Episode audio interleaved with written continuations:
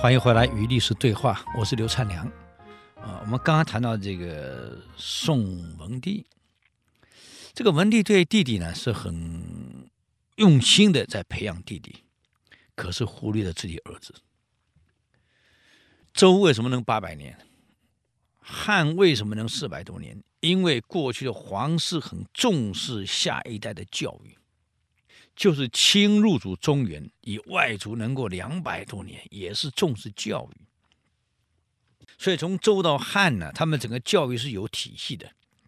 天子之学呢，叫做辟雍，啊，偏僻的僻，把人字旁去掉，啊，雍呢，雍正的雍，辟雍，这是天子的学校，称为辟雍。就皇家的孩子统一在这里念书，延揽最好的老师，在专业上。在人品道德上不断给他教育，希望将来成为一个明君。那么诸侯的学校呢，叫泮宫，陪伴的伴呢，把人字旁去掉，改为三点水，宫殿的宫啊，叫泮宫。这是诸侯的学校，也希望诸侯王的孩子不要出问题。所以老百姓的学校呢，叫祥序啊，所以才有谨祥序之教。中国最古啊，是道在君王，人口少嘛，逐水草而居，各部落慢慢人口增加了，选个共主出来，这共主还得负责教育所有的整个部落的人民。啊，等到周以后呢，国家雏形慢慢形成，人口多了，大了，不是靠君王来教育，所以老百姓就设的学校叫祥序之教。那么《礼记》上讲。国之事为事与荣，国家大事只有两件事：事记事的事，就讲内政，怎么样把内政做好；荣是军事，把国家保护好。在内政上有辟雍，有办公，有详叙。那么在国防上呢，有乡校，就是武校，类似现在军事学校叫乡校，专门练武的、学武的地方。有事与荣，内政跟军事。在陶冶上呢，有音乐、舞蹈、文学的学校，叫鼓中。鼓打鼓的鼓，加一个目啊，这个眼目，我们这个这个眼眼睛这个目啊，加个目。中呢是宗教的宗，叫鼓中。所以在过去的学校分为辟雍、畔宫、这个祥序、乡校、鼓中，是按照这样来教育的。从周开始到汉都非常重视整个教育。可是很可惜，从这个晋以后啊，这个学校体系乱了，大家急功近利，对孩子，尤其对皇家对孩子教育太松了。为什么松？从晋以后，领导人国家领导人每天沉迷在女色、酒色里面，他哪去管孩子教育？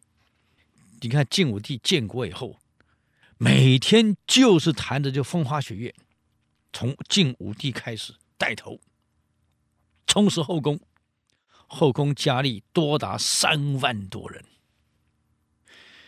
比明朝最腐败的时代到明万历的时候，后宫佳丽是一万九千六，那也只有武帝的一半，晋武帝的一半呢。这么多人啊，这晋武帝晚上都得陪哪个宫女睡，也不晓得那怎么办？坐个洋车，用羊拉的车。拉到哪个宫女房里，就跟晚上跟哪个宫女睡觉，是过这样的日子。你看看，他哪里有时间去教育孩子啊？不要忘了，现在的心理学也好，教育心理学也好，辅导心理学也好，都强调孩子是陪出来的。父母亲多花点心血陪陪孩子，教育他们，辅导他们。可过去这些帝王，他哪有陪过孩子？谁陪孩子？宫女跟太监两群不正常的人陪同了自己的孩子。你想这些皇家孩子能正常吗？当然不正常嘛。所以文帝问题就出在这个地方了。他的孩子呢，太子刘绍，那是品性太糟糕了。嗯，为了自己想早点做皇帝，去找了些巫师来。哎呀，每天做法让爸爸早点死。有这种儿子，你看。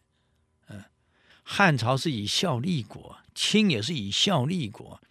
哪有当儿子诅咒爸爸早点死的，自己好继位？南北朝已经乱了，我跟各位讲，希望他爸爸早点死了，他好继位啊！不但这样啊，还考虑到万一这个爸爸没死怎么办？不如篡位算了，把爸爸干掉，私下有自己的部队，有自己的死党啊！后来这些事情爆发出来了，文帝知道了。怎么办？想把他废了，嗯，所以这个时候他跟他的大臣叫侍中啊，叫王生错的人谈这个事情怎么办？王生错是这样跟他讲：皇上，我告诉你，凡事当断不断，到最后必受其乱。如果你要废太子，就坚决不可以拖拖拉拉。想来想去，啊，不敢负责任，总以为是大事儿，慢慢拖，到最后你会反受其乱。你如果不想废太子，就好好把太子找来，恢复父子的感情，保障了太子心上的所谓的安全感。皇上对我没有戒心了，让太子有安全感、有信任感、有自尊感。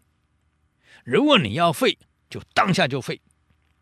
你要废不废，要废不废，太子心里七上八下，逼到最后怎么办？太子会烦。所以我建议皇上，你还是早点断下来。文帝跟王生错说：“哎，你是做大事的人，所以可以断断，我没办法。嗯，还在考虑。”到底立哪一个为太子？把孩子名字列下来，每天来考虑，每天来想这个事儿啊。要么你就不要跟别人讲，只有王生错知道就算了，王生也不会去传出去。你老兄去跟你的妃子讲，问题，我告诉你，这些妃子啊，嘴巴是最靠不住的。而且古代有个问题，哇，我们这里揭穿没关系，皇宫里面的丑事，皇上的妃子有这么多。那么妃子又不是每天晚上你都来，那妃子也有需要啊，那怎么办？就往往会跟你的孩子勾结了，你的孩子反而满足了你的妃子的需要，因为年龄差不多。我告诉你，所以皇上你别看有的上了年纪的，但古代的年龄不长，皇上三四十、四五十就死掉了，所以三十几岁的时候，这个妃子一堆，那你孩子几岁？十二三岁你就结婚了。当你三十几岁，孩子也也十五六、十六七，有的十七八了，啊，正好也立壮的时候了，所以跟他妃子会勾结。他没想到自己的潘淑妃跟孩子是有勾结的。你看看，唐高宗李治当太子的时候，不就是跟武则天有勾结了吗？啊，武则天不是唐太宗的妃子吗？你看，啊，所以这个事儿你去跟潘淑妃讲，跟这个妃子讲，妃子就透过人。转告了太子刘绍了。这刘绍一听，你想废我，还列了一堆名字，立哪些人？太子为了自保怎么办？当然有行动。